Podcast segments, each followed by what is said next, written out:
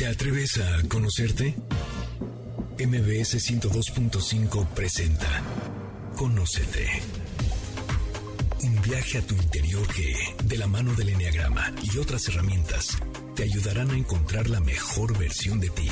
Conducen Andrea Vargas y Adelaida Harrison. Comenzamos.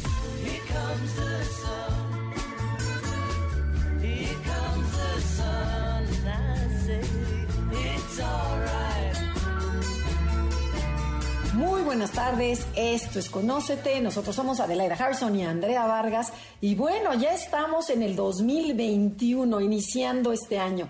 Qué felicidad ya, con muchísimo ánimo para que, gracias a Dios, el 2020 ya se acabó, pero vamos a entrar con nuevos bríos. ¿Cómo estás, Adelaida? Cuéntanos y cuéntanos quién va a ser nuestro invitadazo, este gran amigo de nosotras. Oye, pues muy contenta porque estamos iniciando el nuevo año con el pie derecho.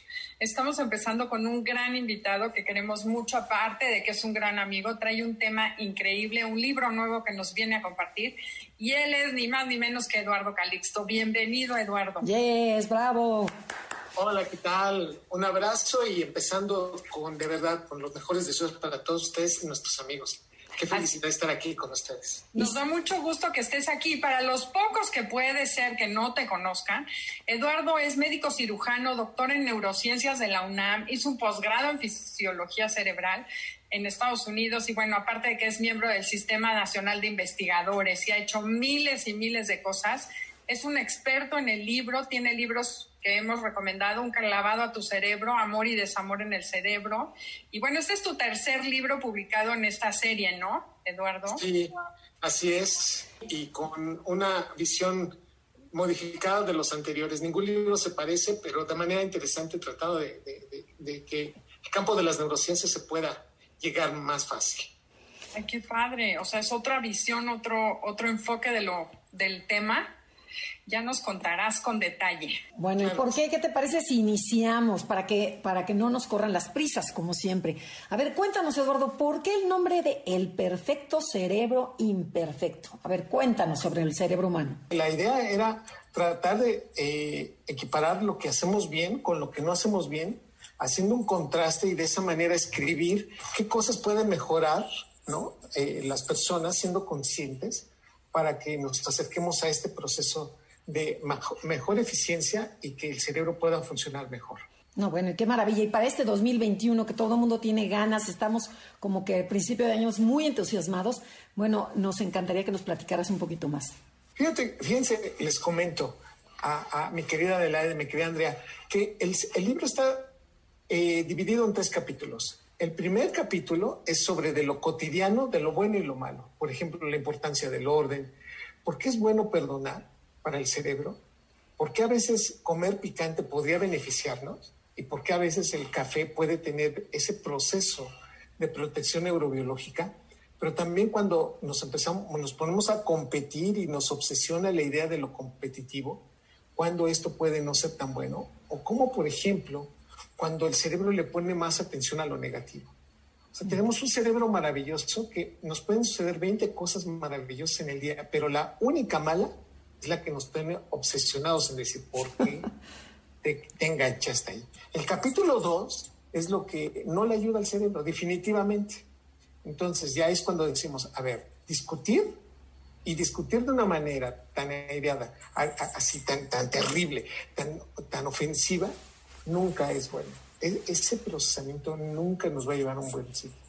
Oye, pero ¿qué te parece que lo vamos desmenuzando? Porque, este, para que nos explicas, porque yo ya te quiero preguntar desde el, principio, la de cuáles, cuáles son esos problemas de la vida diaria a la cual se enfrenta el cerebro que decías, ¿no?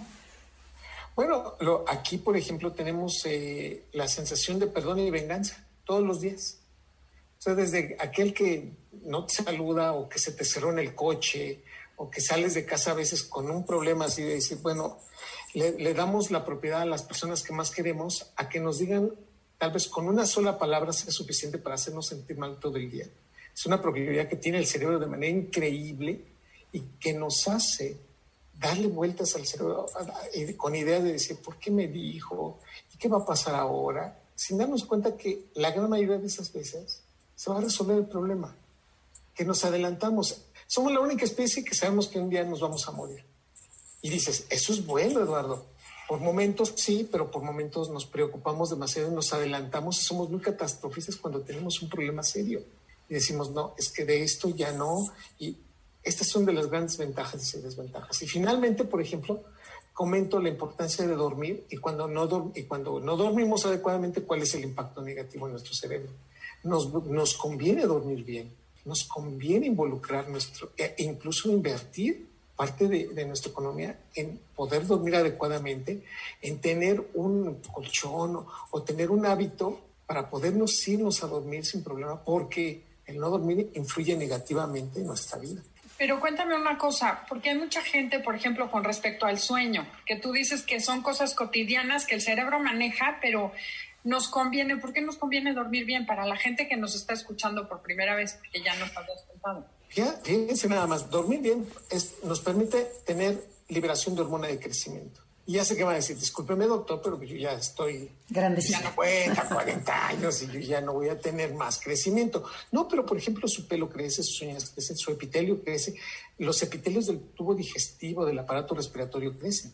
Es decir, todo lo que está como la alfombra que va en, en la tráquea, en los bronquios, en el tubo digestivo, desde la boca hasta donde sale la comida, esos epitelios se tienen que cambiar. Ejemplo, cuando uno se quema, por, por, cuando toma un café caliente, Ajá. la quemadura le to nos toca más o menos de uno a dos días para sentirnos otra vez mejor sin ya tanto dolor. Uh -huh. Eso es por el intercambio celular de los epitelios. Y cuando dormimos es cuando se produce la hormona que permite esos recambios. La cicatrización, por ejemplo. Otro punto esencial es que aprendemos durante los sueños. Entre más dormamos, más aprendemos. La memoria se consolida durante el sueño. Y el sueño más reparador es entre la 1 y las 3 de la mañana. No dormir, por ejemplo, sentimos que no estamos poniendo atención, somos más irritables y un punto esencial, las orexinas, que son las hormonas del hambre, si uno no duerme adecuadamente, al día siguiente tenemos más hambre.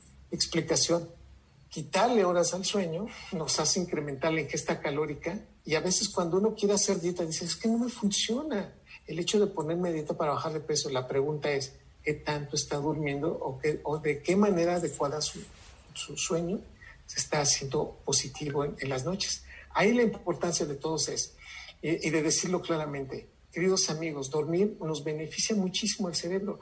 Es el momento en donde producimos receptores neurotransmisores que se van a utilizar al día siguiente. Entonces, el, el dormir, el irnos a dormir e invertir horas en, en, dormir beneficia muchísimo al cerebro. Es importante tener un horario para dormir, por ejemplo, que sea a las 10 de la noche y no, por ejemplo, 12, 1 de la mañana. ¿O es lo mismo mientras que duerma las 8 horas? Qué interesante. Sí, la respuesta es sí, pero lo importante es dormir más de 6 horas. Ok. Esa es la clave. Porque cuando me dicen, no, doctor, es que yo duermo 8, yo duermo 10, yo duermo 12, yo duermo 5.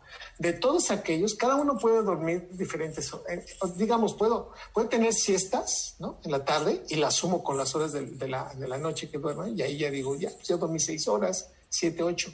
Lo que sí es que dormir menos de 6 horas, las personas que duermen menos de 6 horas, tienen muchísimos factores asociados a trastornos de la personalidad o incluso se predispone a enfermedades neurodegenerativas. Pareciera ser que para nuestra especie seis horas es el límite para poder hacer un sueño reparador. ¿Y el ideal cuántas horas serían? Sí, bueno, lo que se ha considerado siempre son las ocho, okay. pero la mínima necesaria serían seis. Okay. Oye, yo tengo una pregunta y esa sí es personal y me voy a ventanear horrible. Sí duermo bastante porque me duermo, me puedo dormir nueve y media, soy feliz metiéndome a mi cama temprano y me levanto a las seis. Pero me despierto cuatro veces en la noche, no tengo insomnio, ya fui al doctor, ya me checaron todo. Me despierto, haz de cuenta, a la una, luego me vuelvo a dormir, a las tres o cuatro y otra vez me vuelvo a dormir. Eso tiene que ver, según lo que sé, es como que no se empalman los ciclos de sueño. Eso Esa es una opción. Hay varias, hay varios, hay varias hipótesis. Ajá. Empecemos. Uno, es la cantidad de calorías que, se, que otorga uno antes de dormir. Comúnmente si alguien hace una cena y bien se viene hacia arriba, entonces influye en la calidad de sueño. Okay. Ese es uno. Dos, es el sitio donde dormimos. El colchón, la temperatura, la intensidad luminosa, hasta con quién dormimos. porque uno dice, ay, no es cierto, doctor, caray, ¿podrá ser eso posible? Mira, hay, hay, televisores que cuando los apagas se queda un puntito, chiquitito. Eso, eso no molesta nada, ¿no? Ah, no, cuando son las dos de la mañana y estás viendo el televisor apagado, ¿eh? y ves el puntito rojo, lo ves más intenso. Y eso puede ser suficiente para modificar tu atención y no dejarte dormir. O, los, ronquidos, ¿no? Del de al lado. Ronquidos, exacto, que ya se movió. O los, con todo, digo, el, contexto de los vecinos, ¿no? Que hay veces que hay una música ahí afuera, o los perros, o pasan los coches, es el ruido también que está afuera y cómo nos aislamos del ruido. Hay personas que suelen tener, pues, sus, sus, este, tapones, o definitivamente modifican muchos de los factores. Hay ventanas que tan solo con que entre una línea de, luz es suficiente para no dejarnos dormir. Y finalmente te comento, les comento, que cuando uno deja la televisión, ya sabes, no creo que sea tu caso, pero hay personas que dicen, ya voy a dormir, pero prendo el televisor porque si no lo prendo no me duermo. Me arrulla, ¿no? Me arrulla el noticiero, me arrulla la película de la noche o el programa, no sé. Lo que sí queda muy claro es que eso prolonga la entrada al sueño real. Ver una pantalla luminosa, ya dije la televisión, la otra es el teléfono, la otra es la tableta. Oye, ¿cuántas cosas hay que considerar para poder tener calidad de sueño y que nuestro cerebro funcione adecuadamente? Tenemos que ir a un corte comercial. Estamos con Eduardo Calixto, viendo y hablando de su libro El perfecto cerebro imperfecto. Si les gusta el programa, lo pueden descargar en las redes, en las plataformas digitales y también nos pueden escribir y seguir en Facebook, Instagram, Enneagrama Conócete. We are 12 billion light years from the edge. That's a guess. No one can ever say it's true. But I know that I will always be with you. Esperamos tus comentarios en Facebook. Enneagrama Conócete. Continuamos después de la pausa comercial. MBS 102.5. Ya estamos de regreso. Síguenos en Twitter. Arroba Conocete MBS.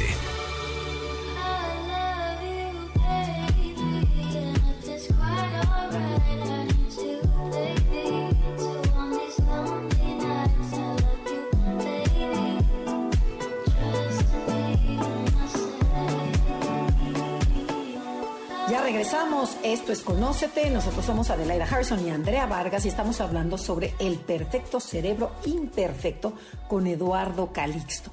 A ver, Eduardo, nos comentabas sobre el sueño, pero también ah, comentas en tu libro que hay cosas peligrosas para el cerebro, como, por ejemplo, los chismes, este, ¿qué otra cosa leí? Las adicciones.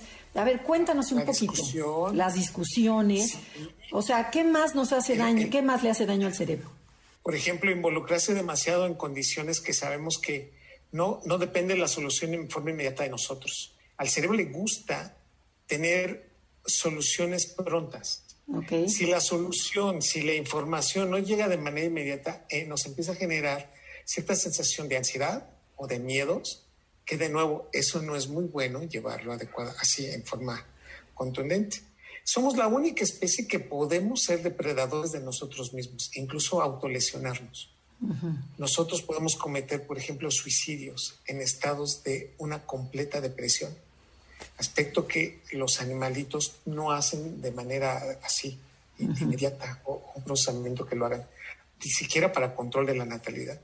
Además, el proceso, también hablo de la importancia de lo que puede ser negativo ver más de tres horas y media sentados en un televisor.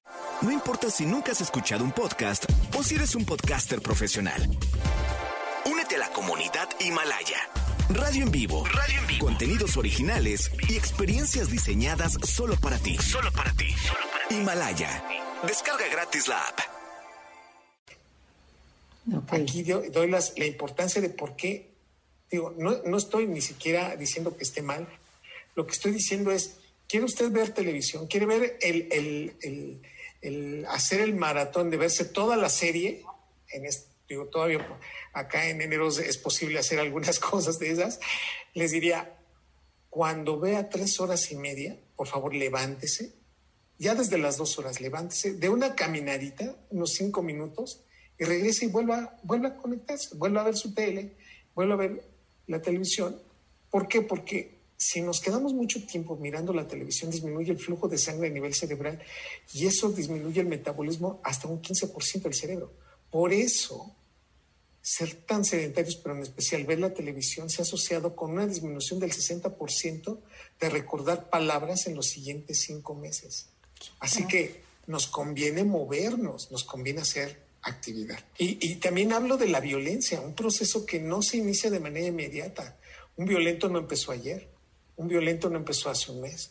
Un violento se va haciendo gradualmente, pero la etapa crítica de la violencia en el cerebro se aprende entre los 7 y 14 años. Y en esta parte del libro digo claramente que las áreas cerebrales que van a ser violentas o que predisponen a la violencia en su conexión errónea, o sea, en una conectividad neuronal no adecuada, es la amígdala cerebral con el hipocampo, las emociones con los recuerdos, el giro del símbolo, que es el que interpreta las conductas, tanto mías como las de otras personas, se conectan entre los 7 y 14 años. Por eso si un cerebro ve violencia a esta edad, es más fácil que se quede la violencia como mecanismo de reverberancia para, poner, para que le pongan atención, para sacar lo que necesita o para obtener lo que él quiere. Por eso la violencia, y aquí lo enmarco, es hay que ir sobre la población vulnerable, que son los niños que están en la primaria, que están en la secundaria, y que hay que poner atención en ellos.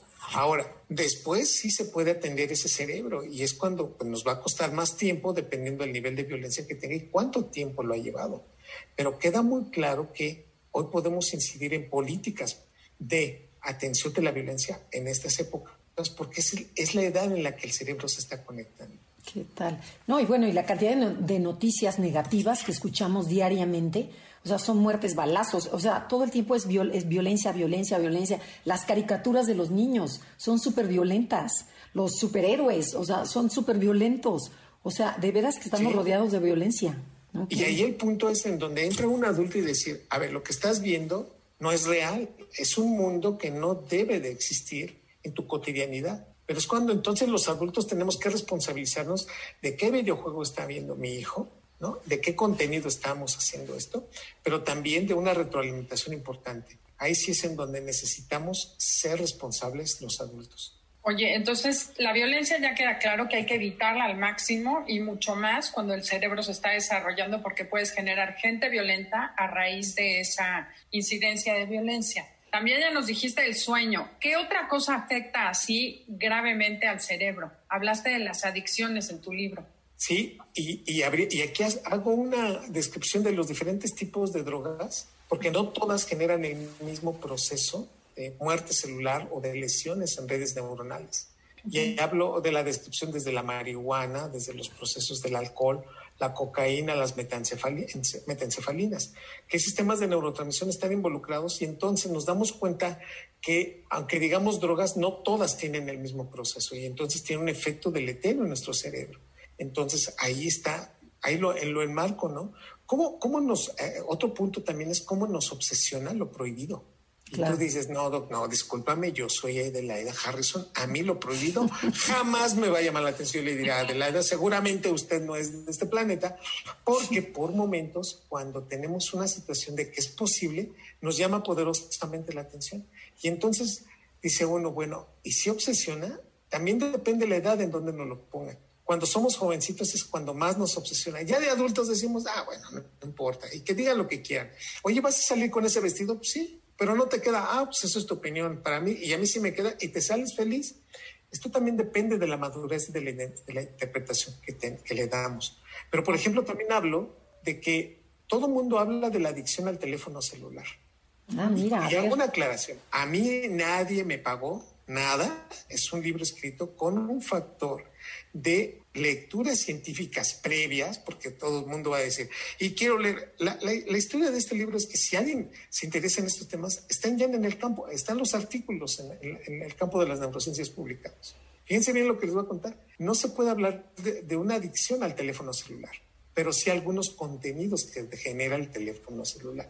Y esto es lo interesante. Pero como que, a ver, cuéntanos. No cumple con los criterios de una adicción Por ejemplo, la exposición, el cambio neuroquímico, los cambios neuroanatómicos, no los genera el teléfono celular, sino que algunas redes sociales, por ejemplo, algún mecanismo de que uno dice, bueno, es que yo necesito el Facebook, ¿sí me explico? O alguien que esté hablando por teléfono, diga, es que yo tengo la necesidad de comunicación inmediata.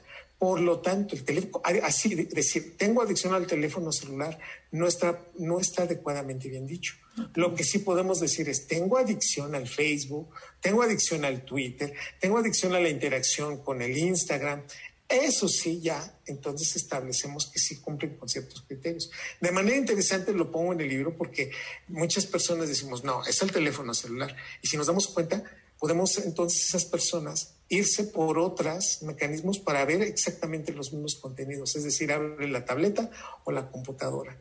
Cómo la incertidumbre nos acaba, ¿eh? es, otro, es otro temita que ahí puse, y además de cómo, por ejemplo, la adicción al trabajo, que uno dice, ay, Eduardo, pero pues es que es bonito que te digan que tienes adicción al trabajo. Y hasta por, así como que uno se le queda viendo y dice, bueno, el primero en llegar y el último en irse, el que te manda los mensajes a las 3 de la mañana y dice, ya resolví el problema, o el que se queda los sábados y domingos también trabajando y tú dices, oye, este, pues Gómez, digo, por decir un apellido, ¿no? Este, se quedó en la oficina todo el fin de semana. Sí, porque es muy eficiente. Lo vemos bien cuando nos damos cuenta que es una adicción que es extraordinariamente destructiva, que genera un estrés constante, que genera una fatiga emocional muy fuerte y el común denominador de las personas que hacen adicción al trabajo, para este 2021, por favor, valórenlo, es que tienen muchísimos problemas con la familia. El criterio es encontrar un equilibrio entre lo familiar y, el, y lo laboral, que pocas veces lo vemos y que vemos y siempre modificamos nuestro punto de equilibrio en la gran mayoría de las ocasiones a favor del trabajo y siempre hay que voltear a ver que sí, es muy importante voltear a ver a la familia y saber entender que si equilibramos nos puede ir mejor a nivel cerebral. Pero, por ejemplo, cualquier tipo de adicción, por ejemplo, adicción al deporte también, todo lo que sea adicción en extremo es negativo. Ah, qué maravilla, qué, hermosa pregunta. No, lo que pasa es que aquí habría que analizar qué adicciones, pero sí diría abiertamente, hay adicciones que son positivas. Por ejemplo, la adicción a hacer ejercicio Dice uno, qué maravilla, porque ya hiciste que tu cerebro, todo, tu cuerpo esté bien regulado y va mejor. Sí, el problema es que cuando dejas de hacer cosas por lo que estabas haciendo, o empiezas a tener conflictos para cumplir lo que estabas haciendo, es cuando ya pueden venir algunas cosas que no son adecuadas.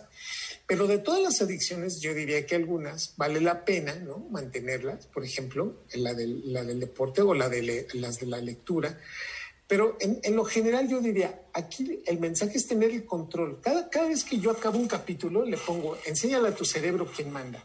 Es una manera de resumir lo que acabamos de leer, para qué sirve. Y entonces, en la gran mayoría de ellos, es cuando digo, el problema no es que lo hagamos, el problema no es que te tomes una cerveza, ¿no? El problema es que te hagas adicto a ese proceso y que lo tengas siempre presente. Eso genera entonces que cambie tu vida. Entonces, es el factor, yo diría, en una adicción habría que analizar qué es lo que está lesionando y es ahí cuando te das cuenta del efecto nocivo que puede tener. O qué estás tapando, ¿no? O sea, porque a lo mejor estoy haciendo exceso de ejercicio, para, lo mejor para no estar con mi familia, para no ver mis problemas, o sea, todo lo, lo compensamos con, con, una adicción. Okay. Oye, y otra pregunta que me surge ahorita acerca del cerebro y la televisión y la pantalla es con los niños que por un lado nosotros vimos televisión hasta hartarnos de niños, nadie nos las restringía, según yo crecimos más o menos normales. Hoy en día es una obsesión y un pleito entre papás e hijos, porque si te presto el celular, porque si no ves televisión, ¿eso qué tanto afecta al desarrollo emocional o cerebral del niño?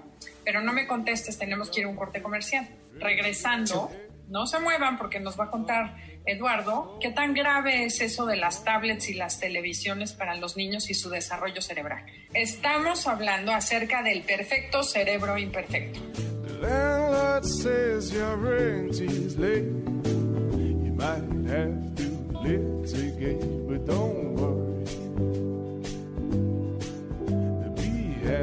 Look at me, I'm happy, happy, happy. Esperamos tus comentarios en Facebook. Enneagrama Conócete. Continuamos. Después de la pausa comercial. MBS 102.5.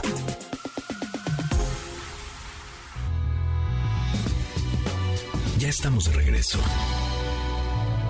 Síguenos en Twitter. Arroba Conocete MBS. I'm thinking about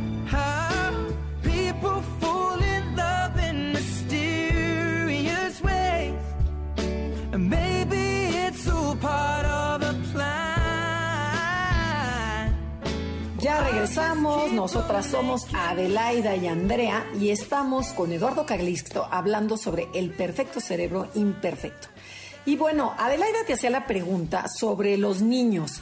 ¿Qué tan o sea, ¿qué tanto daño le hace a los niños este de que la mamá, por tener al niño callado, por, por no pelearse, les dan la tablet, los ponen a ver televisión? Y, este, y, de, y de plano, de veras, yo lo veo con mis sobrinos, se quedan enajenados. O sea, les puedes llamar y el niño está desconectado, saluda, no, no oye nada. Entonces, a ver, platícanos un poquito sobre este tema. Yo diría que la palabra clave es cambios a nivel cerebral en la conectividad y esto se entiende por plasticidad neuronal. ¿Qué quiere decir eso? La plasticidad neuronal es el grado de adaptación que tiene el cerebro ante ciertas condiciones nuevas que se le plantean. En ese punto, lo que les quiero, comentar es que si no tenemos cuidado en el tiempo que pasa un niño en la tableta, el contenido se convierte en una situación de estar desarrollando nuevos hábitos, reduciendo muchísimo su nivel de creatividad.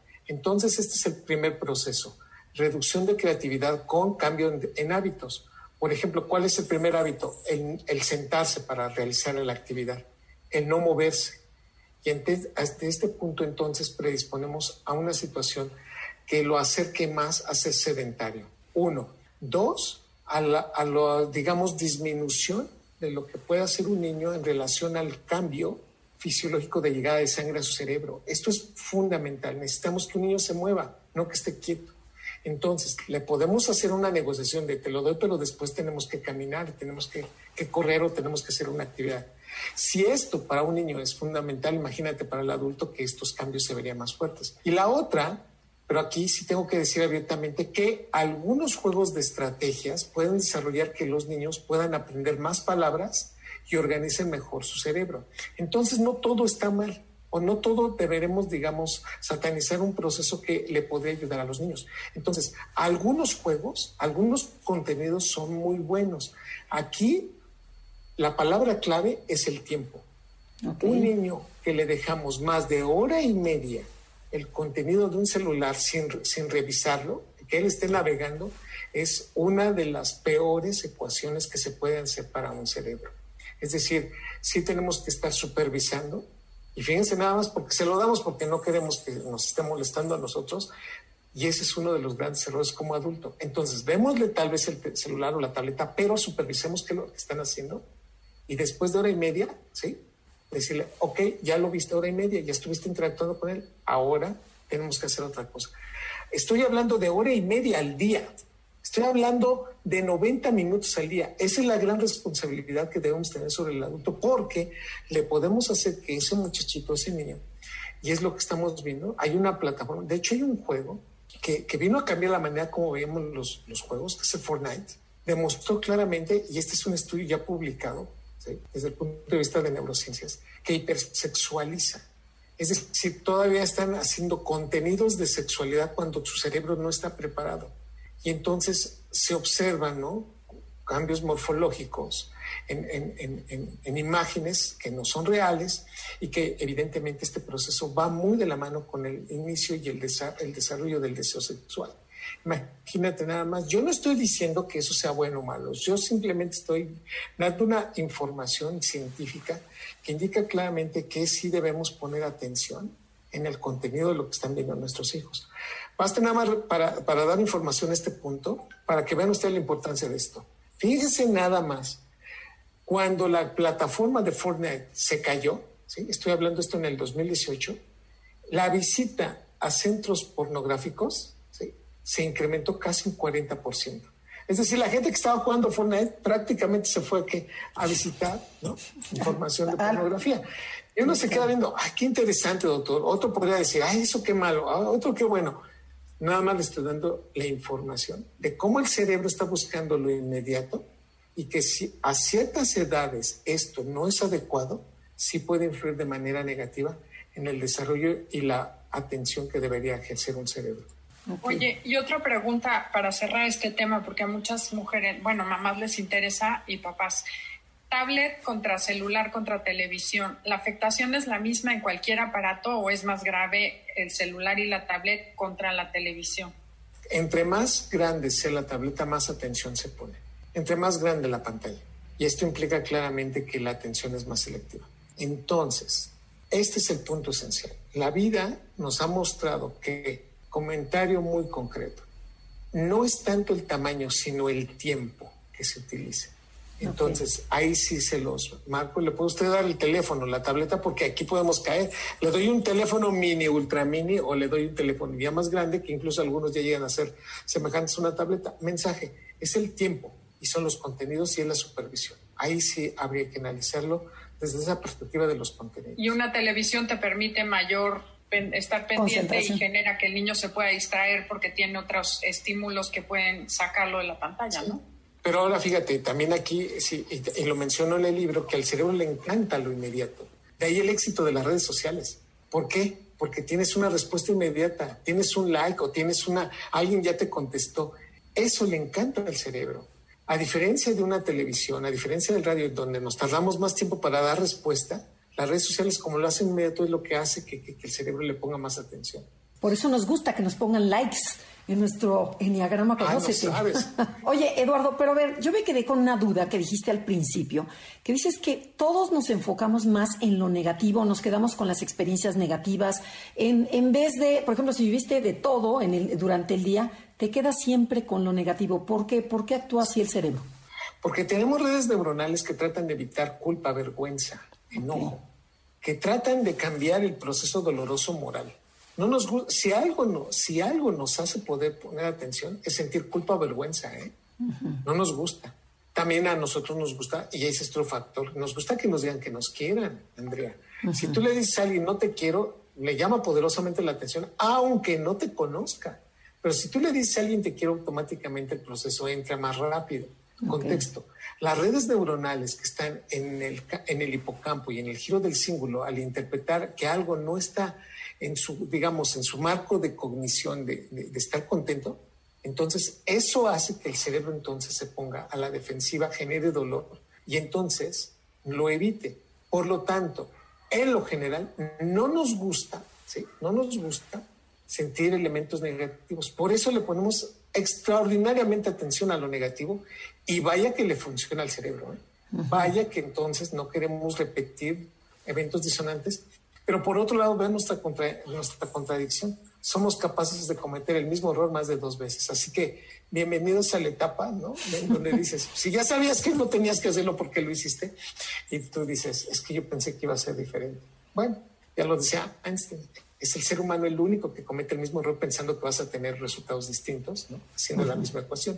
Contexto, el cerebro sí le gusta hacer cosas, sí se avienta a hacer cosas, pero lo que sí le, le, genera mucho, mucho cambio es lo más lo negativo. Y tiene sus ventajas, ¿eh?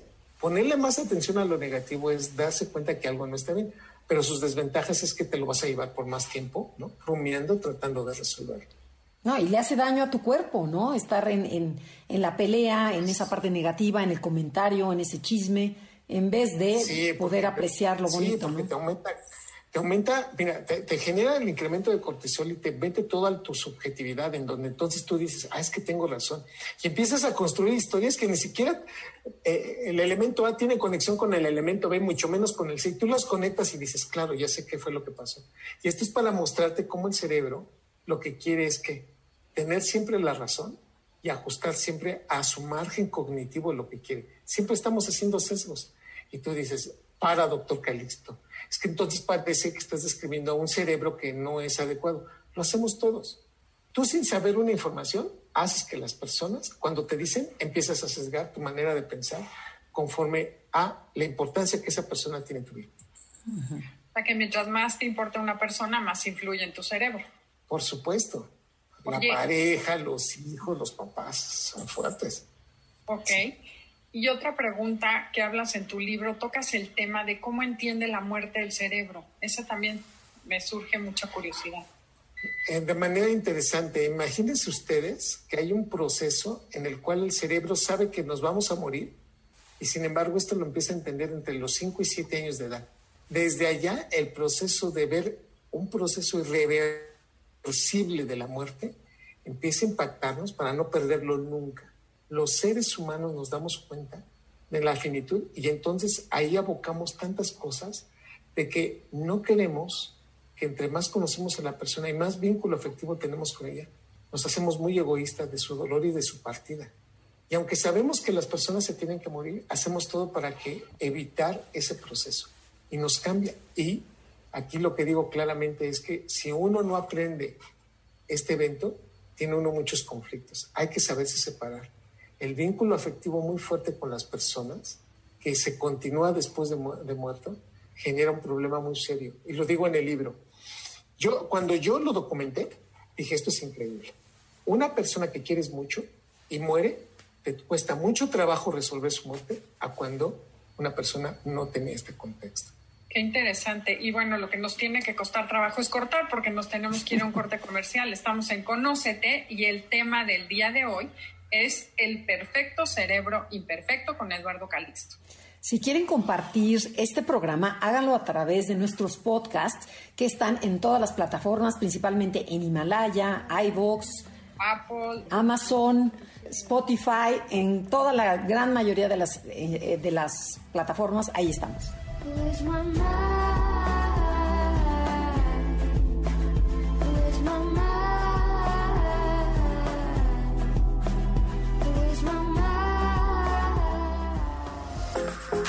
Esperamos tus comentarios en Facebook.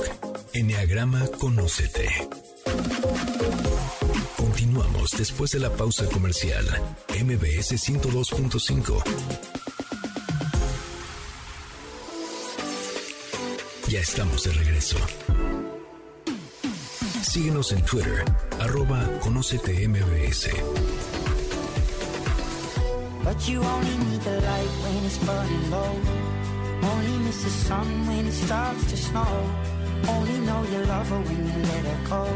Ya regresamos, esto es Conócete, nosotros somos Adelaida Harrison y Andrea Vargas y estamos con Eduardo Calixto hablando de su nuevo libro que acaba de lanzar, estuvo en la FIL de Guadalajara, de veras no se lo pierdan porque está, o sea, te lo echas rapidísimo, de veras muchísimas felicidades Eduardo, te quedó padrísimo, súper interesante, súper ágil, tiene todo.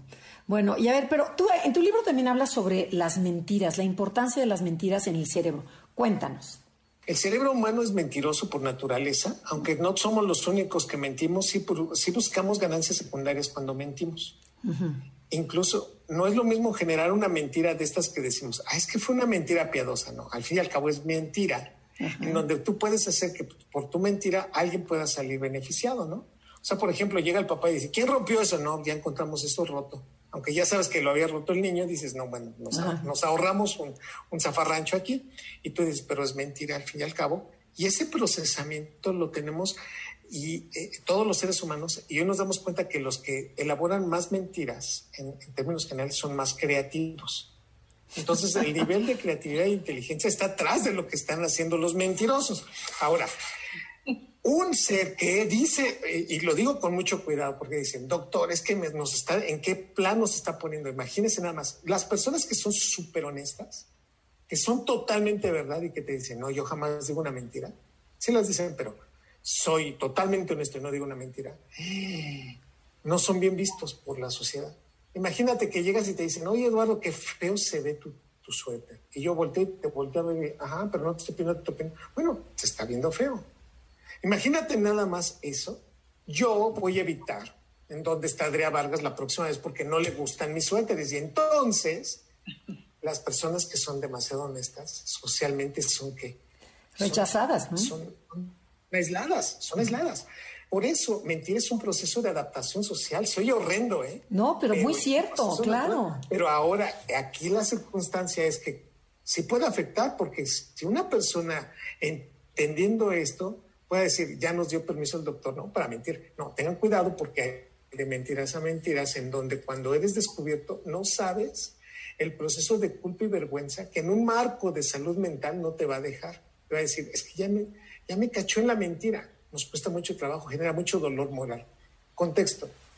Hay que saber mentir y de nuevo, los mejores mentirosos son muy, muy, muy inteligentes, muy creativos y que incluso para mentir no solamente hay que decir una, hay que decir varias. Para eso debe estar, estar preparado. Claro, o sea, no nada más va a decir una, sino que después va a decir otra para tapar la anterior, que sea lógica con la que ya dijo, y así nos podemos ir y decir, bueno, con esto entenderán que los peores mentirosos son los varones con respecto a las mujeres, porque los varones difícilmente pueden sostener mentiras con un nivel, digamos, de inteligencia acorde, ¿sí? Y ya sé que va a decir, doctor, yo conozco unos mentirosos que son sensacionales. Es ahí ya nos pasamos al trastorno de la personalidad, en donde construyen su vida a base de mentiras y ya tienen mucho aprendizaje a través de ellas.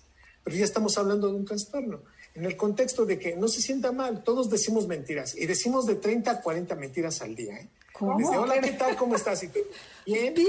Ajá. Así, Bien, y tú, pues no, o sea, que te acaban de, de, dar un susto por allá, no te depositaron, ¿no? Entonces ya te acabaste todo y dices, bien, no, tranquilo, todo así, ay, sí, qué, qué bárbaro, ¿verdad? Excelente año. Claro, Entonces, pero ahí es bueno decir mentiras, que no te preguntan cómo estás, ay, fíjate que estoy muy triste, el señor del banco, ¿qué le importa que estás triste porque tu perro se murió? Mejor dices bien bueno, y se acabó. Claro. Y te das cuenta que entonces, cuando, cuando dices la verdad, llamas poderosamente la atención por momentos y eso entonces genera que dices, mejor no digo nada y me voy por el mundo camuflajeándome socialmente para tratar de ser más rápido, ¿no? Oye, Eduardo, pero a ver, yo tengo una preguntita para ti. Este, es parte de, pero a ver si no me estoy saliendo del tema. Tengo una persona muy conocida que tuvo un accidente jugando tenis, se cayó, se pegó en la cabeza y a partir de que se pegó en la cabeza, empezó a hablar pura verdad. O sea, entonces a la hija le decía, es que siempre he pensado que estás gordísima. Y, a la, y cuando iba a una boda, pero es que tú nunca me pagaste. La esposa, bueno, siempre patadas por abajo de la mesa, pero empezó a hablar con sinceridad, o sea, con honestidad, todo, todo lo que sentía. ¿Qué pasa ahí en el cerebro? En, en estos casos hay un incremento en la actividad de la corteza prefrontal que es la zona de la lógica, de la congruencia y de la objetividad. Seguramente esta persona disminuyó mucho la actividad de la amígdala cerebral e incrementó muchísimo la actividad de la corteza prefrontal. Okay. Y es cuando entonces empezamos a decir verdades. ¿eh? Sí, y me es debes dinero, y me caes gordo, sí. y estás horrible, y me choca tu no suéter. Sí. Ya no hay filtros. Ya no hay filtros. Sí. Entonces, no bueno. Filtros. ¿eh? Cuando soñamos, por ejemplo, también en la misma zona que se va, por eso cuando estás soñando cosas, sueña, sueñas cosas rarísimas. Y por momentos cosas así que tú dices, ay, este, ay, qué feo estuvo ese sueño, ¿no? Uh -huh. Pero en realidad no hay corteza prefrontal en ese contexto y empezamos a actuar sin frenos. Yo que soy muy optimista, me encantaría sí. pasar al tercer capítulo, donde propones lo que se puede hacer para disminuir las imperfecciones del cerebro. Por ejemplo, sí, para acercarnos a, a, lo bonito, ¿no? Sí. Exacto, para cerrar lindo este programa que es, estamos empezando el año, soy nueve, necesito tener optimismo y además tips, ideas de qué podemos hacer para cambiar nuestro cerebro para disminuir estas imperfecciones. ¿Por dónde sí. quieres que empecemos? Rapidísimo, la música es fundamental para que te sientas mejor. Okay. Poner música ayuda muchísimo y ya sé que vas a decir, ¿qué música? La que te guste, para que te incremente la liberación de dopamina. Por lo tanto, si a ti te gusta el reggaetón, Adelaida, y a Andrea le gusta la, la, banda, entonces pues póngase 45 minutos, ya sé que estoy exagerando, no me vean así, ya, ya me vieron feo, pero les tengo que decir que si uno pone música de la que escuchaba uno cuando tenía 15, 16, 17, 18, 19 años, te remonta a esa época. Y entonces, de manera increíble, te va a sacar datos que tú ya ni te acordabas y dices, qué emoción. No te quita la realidad, pero sí te modifica la manera como te estás adaptando a ella. Les tengo que decir que si las decisiones son fuertes, tómelas en un momento oportuno. Entre las 9 de la mañana y las 12 del día son los mejores momentos que el cerebro tiene para pensar y una mayor actividad neuronal. Por eso, no, no tome decisiones en la noche. Diga, permítanme, mañana voy a tomar una decisión y se las voy a dar después de mediodía Eso es lo que mejora el cerebro. Por momentos la nostalgia ayuda. Yo, yo me quedo pensando, ¿será? ¿Sí? Cuando usted toma la fotografía de una persona y la ve, y mentalmente es un contacto con esa persona, o usted va por el mundo acordándose de que se metía a una dulcería y se compraba cierto tipo de chocolates, esa nostalgia ayuda muchísimo a tranquilizarnos. Algo que nos puede ayudar en los tiempos difíciles es empezar a utilizar nuestra nostalgia, que son recuerdos. Utilicémosla como recuerdos positivos de las cosas bonitas que nos pasaron, ¿no? Para dormir, imagínense nada más, necesitamos que una persona, porque ya escuché de, oiga doctor, es que yo me desperto como tres veces este, en la noche, ¿qué hacemos? Mire, le voy a decir algo. Por ejemplo, ¿por qué no hace una agenda mental de lo que va a ser mañana, pero no se enganche con emociones? ¿sí? es que mañana voy a ver a mi jefe y seguramente me va a regañar y me va a preguntar, porque no, no, no, mañana voy a hablar con el jefe y le voy a decir tal cosa, después voy a hacer esto. Si hace una agenda mental de lo que hace el día siguiente, ayuda muchísimo a conciliar el sueño. Podemos obtener un 30% mayor probabilidad de meternos a sueño REM cuando estamos que adelantando actividades o de agenda por horario del día siguiente, ¿no? Finalmente, la importancia de poner buenos horarios al cerebro, de saber competir con uno mismo y saber entender a nuestros amigos. Nuestros mejores amigos son los que cuando escuchan una canción que a mí me fascina, por ejemplo, yo, me hacen un electroencefalograma y ven la actividad que tiene eléctrica mi cerebro cuando escucho esa canción. Y se la hacen a mi amigo y los que son tus verdaderos amigos de manera increíble hacen prácticamente el mismo patrón de electroencefalografía. Es decir, que hoy podemos medir cuantitativamente nuestra calidad de amistad, ¿no? Viendo los cambios electroencefalográficos. ¿Eso qué indica? Que por obvias razones tus amigos tienen las similitudes en cuanto a reacción a algunos estímulos y es por eso que tan solo ver a una persona que realmente es tu verdadero amigo, ya sabes, o induces qué está pensando, si ya está molesto o está a favor de lo que estás diciendo, por supuesto esto influye demasiado en la manera como resolvemos problemas todos los días.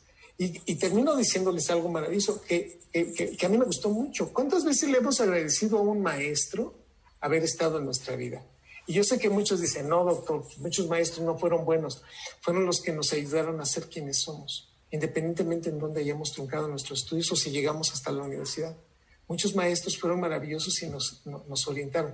Pues déjenme le digo, en este capítulo les comento que los buenos maestros nunca se olvidan. Y si yo les dijera, hagan ahorita un recuerdo de los mejores maestros, de dos maestros, no de tres, de dos, se va a dar cuenta de algo. Se va a recordar, ¿sí? Una actividad y, un evento muy bonito y va a usted a entender por qué que habría que darle las gracias, darnos cuenta que eso ayuda muchísimo al cerebro a reconocer quiénes somos y darle un reconocimiento a las personas que nos ayudaron a ser como somos ahora. Qué cierto es eso. Entonces el agradecimiento es algo muy importante para el cerebro también. Fundamental, perdonar, agradecer, darnos la oportunidad de reiniciar. ¿Y cómo lo puedes alimentar sanamente? O sea, ¿qué le, qué, le, ¿qué le favorece al cerebro en cuestión de alimentación?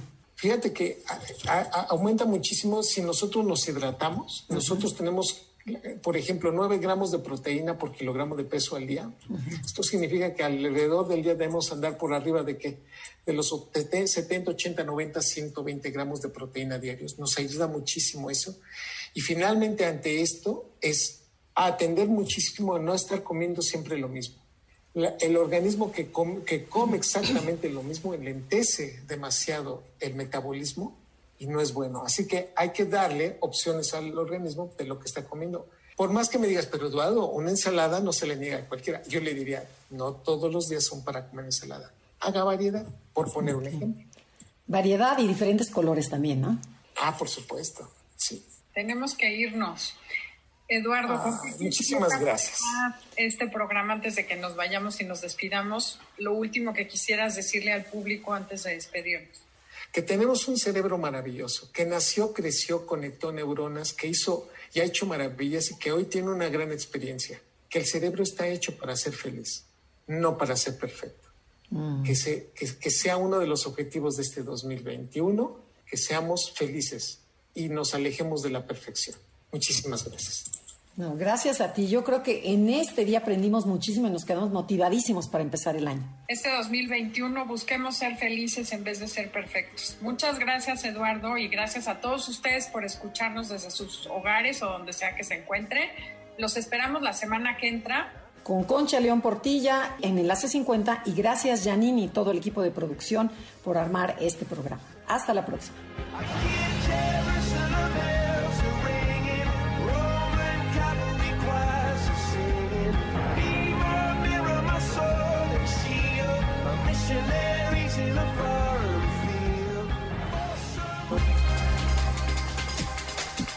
Te esperamos en la siguiente emisión para seguir en el camino del autoconocimiento. Conócete, MBS 102.5.